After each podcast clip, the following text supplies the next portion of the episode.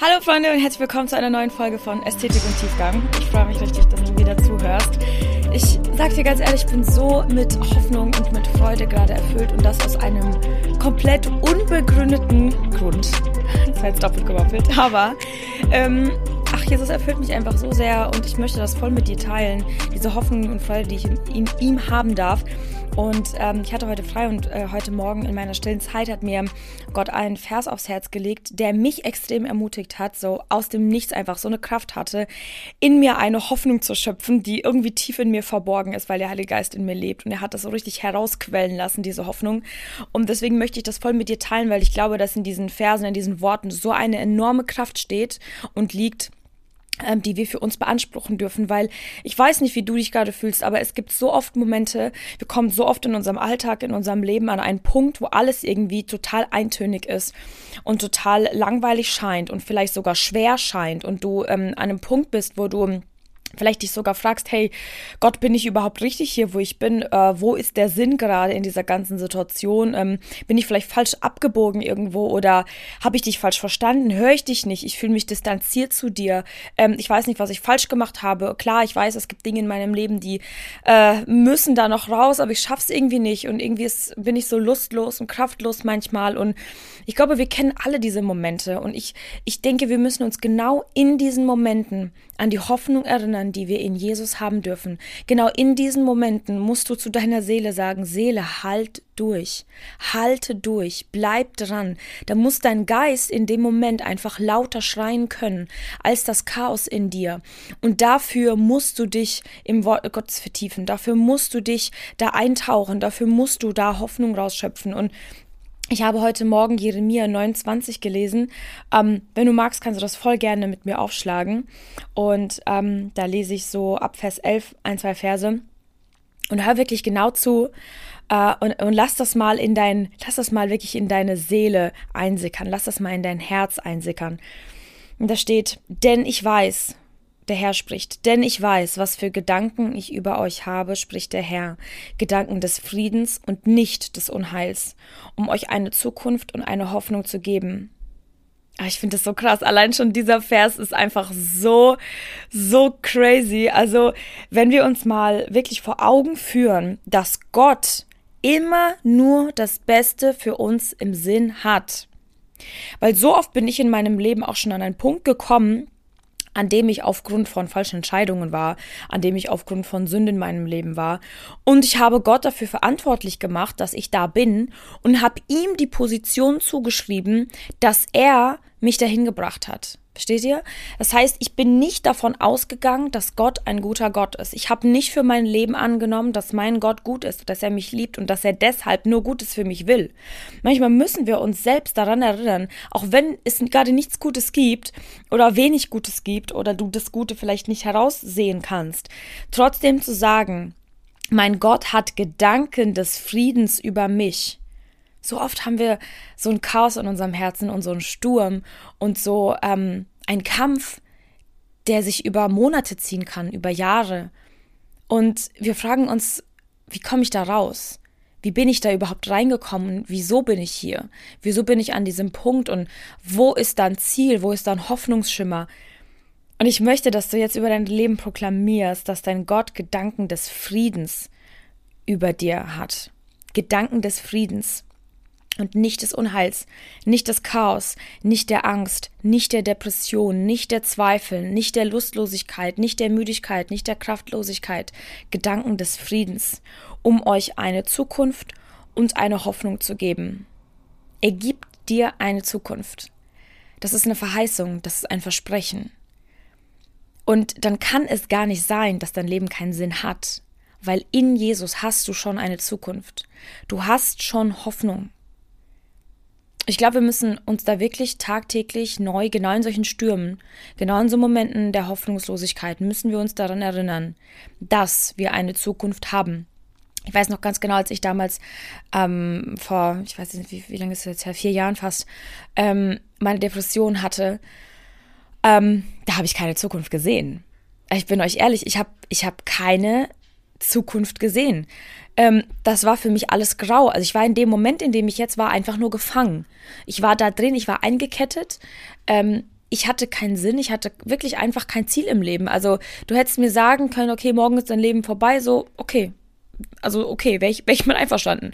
Ich hatte sogar keine Lust, dieses Leben noch weiter zu führen, weil es sich für mich nicht wie Leben angefühlt hat. Und versucht dann mal einen Sinn zu sehen, versucht dann mal eine Zukunft zu sehen. Das, das geht nicht. Und ich habe wirklich dann angefangen zu proklamieren, dass mein Gott gut über mich denkt und dass er eine Zukunft für mich vorbereitet hat. Und jetzt sehe ich das. Jetzt lebe ich in dieser Zukunft, die er mir damals verheißen hat. Aber damals habe ich das nicht gesehen. Ich habe das nicht gefühlt. Ich habe das nicht geahnt. Ich habe dem nicht geglaubt. Und es war ein Prozess, in den ich gehen musste, um meinem Gott Glauben zu schenken. Das war ein Prozess, okay? Und das ist so oft der Punkt, weil wir Menschen, wir sind extrem ungeduldig. Und sobald wir Gott mal nicht fühlen oder mal nicht spüren oder er nicht spricht und uns nicht antwortet, dann frustrieren wir uns gleich selbst, verfallen in Selbstmitleid, dann geht's uns schlecht und wir lassen das an anderen aus und wir versuchen nicht näher an Gott zu kommen, um ihm, um ihn besser zu hören, sondern wir sind dann sauer auf ihn. Aber vielleicht bist du einfach zu weit weg. vielleicht bist du einfach zu weit weg, vielleicht hörst du ihn einfach nur nicht gut genug. Vielleicht spricht er. Und selbst wenn er nicht spricht, ist dieses Nichtsprechen auch oftmals so ein, so eine kraftvolle Season, das kann ich aus meinem eigenen Leben bezeugen. In den Season, in denen Gott nicht gesprochen hat, habe ich mich so danach ausgestreckt, ihn näher kennenlernen zu wollen, damit ich ihn besser verstehe, auch, auch ohne dass er spricht. Und deswegen möchte ich dich da voll ermutigen, dass du, wie ich jetzt gleich in Vers 12 und in Vers 13 lesen werde, weil da stehen nochmal so richtig, richtig wichtige Punkte, äh, auf die wir achten sollen. Ich möchte dich ermutigen, dass du dich danach ausstreckst, Gott anzurufen. Dass du nicht wartest, bis er in dieser Situation spricht und das bricht und auf einmal alles wieder super ist, du glücklich bist und du dich gut fühlst, sondern dass du in deinem Leid und in deinem Schmerz anfängst, in der Quelle deines Herzens Hoffnung zu schöpfen. Und da steht weiter in Vers 12, und ihr werdet mich anrufen und hingehen und zu mir flehen, und ich will euch erhören. Ja, ihr werdet mich suchen und finden, wenn ihr von ganzem Herzen nach mir verlangen werdet. Und ich werde mich von euch finden lassen, spricht der Herr. Und ich werde euer Geschick wenden und euch sammeln und, und, und, und, und. Also gibt, er, gibt Gott richtig krasse Verheißungen seinem Volk. Aber ich möchte unser Augenmerk nochmal lenken auf Vers 13 wenn ihr von ganzem Herzen nach mir verlangen werdet. Das sind kraftvolle Worte und so, so tiefe und wichtige Worte. Und diese Formulierung gefällt mir auch so gut, weil da steht nicht, wenn ihr ähm, jeden Sonntag in die Church gehen werdet. Da steht nicht, wenn ihr dienen werdet. Da steht nicht, wenn ihr ähm, von außen ein super heiliges Leben führen werdet. Da steht, wenn ihr von ganzem Herzen nach mir verlangen werdet. Verlangst du nach Gott? Verlangt dein Herz nach ihm? Ich musste wirklich mit Schrecken feststellen, dass ich diese Frage mit Nein beantworten musste. Eine sehr lange Zeit meines Christseins habe ich gar nicht nach Gott verlangt. Das war überhaupt keine Sehnsucht in meinem Leben. Er war da, ja, er existierte. Ich habe an ihn geglaubt. Ich habe gedient. Ich bin in die Gemeinde gegangen. Ich habe versucht, äh, nicht zu sündigen. Ich habe versucht, ein gutes Leben zu führen, heilig zu sein und, und, und, und. Aber ich habe nicht nach Gott verlangt. Und das ist, meine Freunde, das Erste, was er will unser Verlangen nach ihm. Alles andere stellt sich danach an. Dein perfektes Leben, dein heiliges Leben, das stellt sich danach an. Das ist ein Resultat aus deinem Verlangen nach Gott. Ein Resultat aus deinem Verlangen ist dein Dienen. Ein Resultat aus deinem Verlangen ist, dass du mit anderen Christen Gemeinschaft haben möchtest. Ein Resultat aus deinem Verlangen ist, dass du dich von Sünde ähm, fernhalten möchtest. Und, und, und. Das resultiert alles aus deinem Verlangen. Aber das Verlangen muss an erster Stelle stehen. Wie können wir uns eigentlich als Nachfolger Jesu, als Nachfolger Christi bezeichnen? Wie können, wie können wir uns Christen nennen, wenn unser Herz gar nicht für Christus schlägt? Wenn wir gar nicht nach ihm verlangen? Mal dir mal aus, wie du dich fühlst, wenn du verliebt bist. Kannst du wirklich sagen, dass du mit den gleichen Emotionen, mit dem gleichen Fieber, mit dem gleichen Feuer nach Jesus verlangst? Kannst du wirklich sagen, dass du die gleiche Zeit, die du in diese Person, in die du verliebt bist, investierst, dass du die auch in Jesus investieren würdest oder möchtest? Oder musst du feststellen, dass da einfach noch so viele Dinge sind, die so viel wichtiger sind in dem Moment?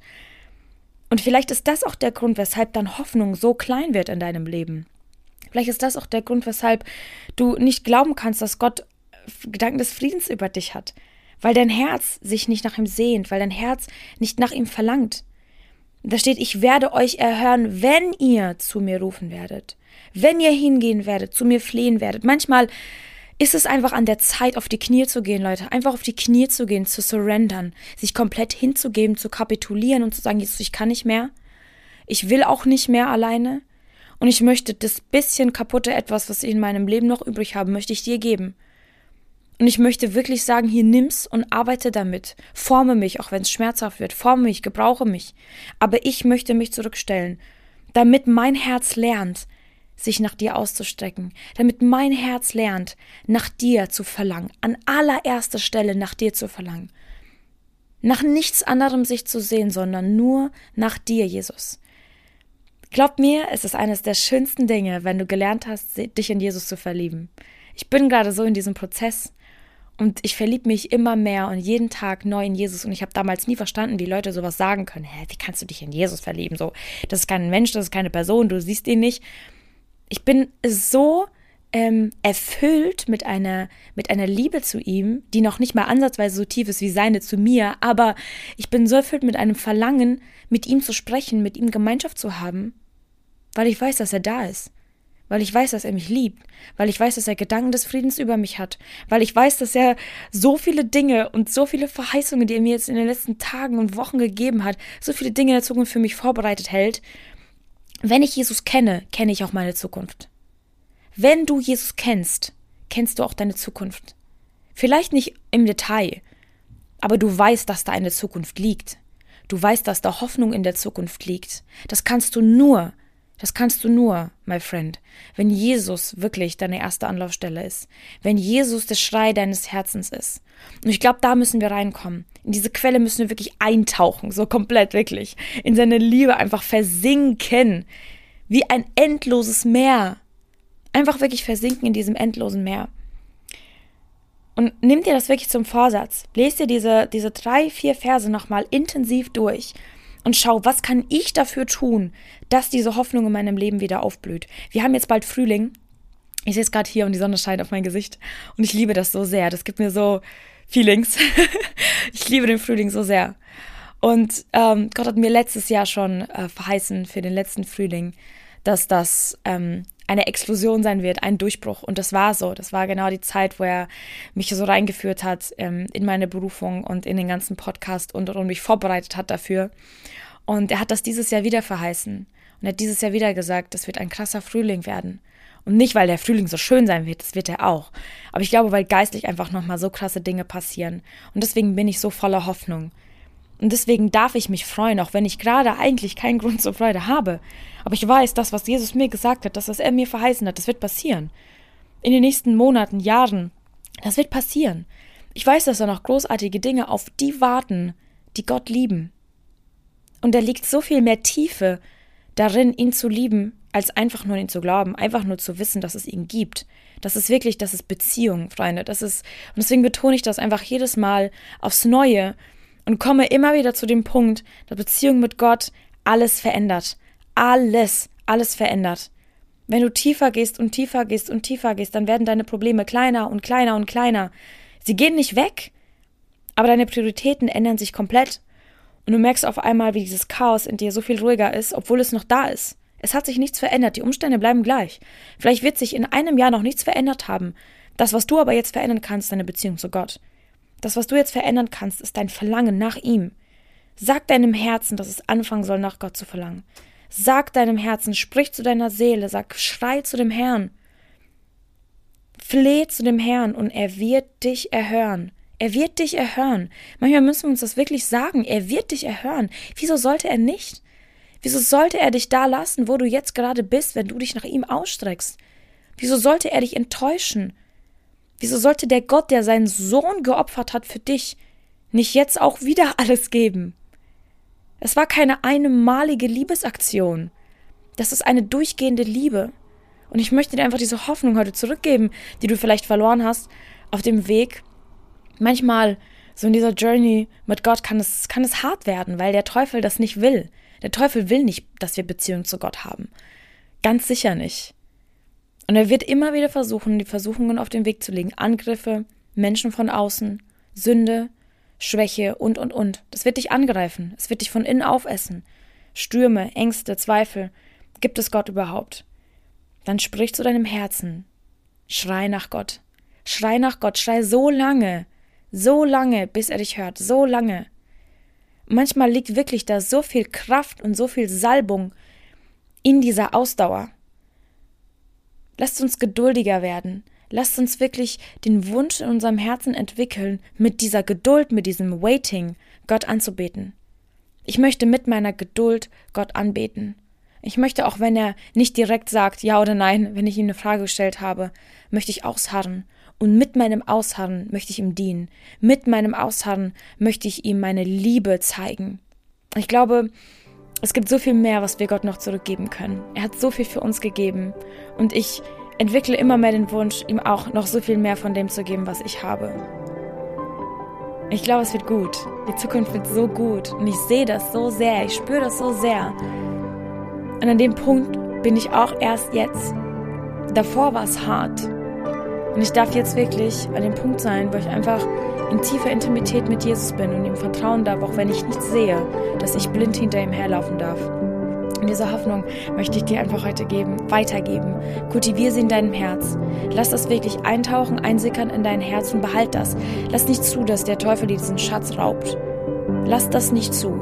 Geh täglich in Gemeinschaft mit Gott. Rede mit ihm. Rede mit ihm, auch wenn du das Gefühl hast, er hört nicht zu. Auch wenn du das Gefühl hast, er ist nicht da. Rede trotzdem mit ihm. Du wirst in einem Jahr zurückblicken und du wirst dir selber dafür danken, dass du dran geblieben bist. Du wirst dir selber dafür danken. Ich möchte dich wirklich voll darin segnen und voll ermutigen, weil ich weiß, das Beste kommt noch. Der Beste ist yet to come, Freunde.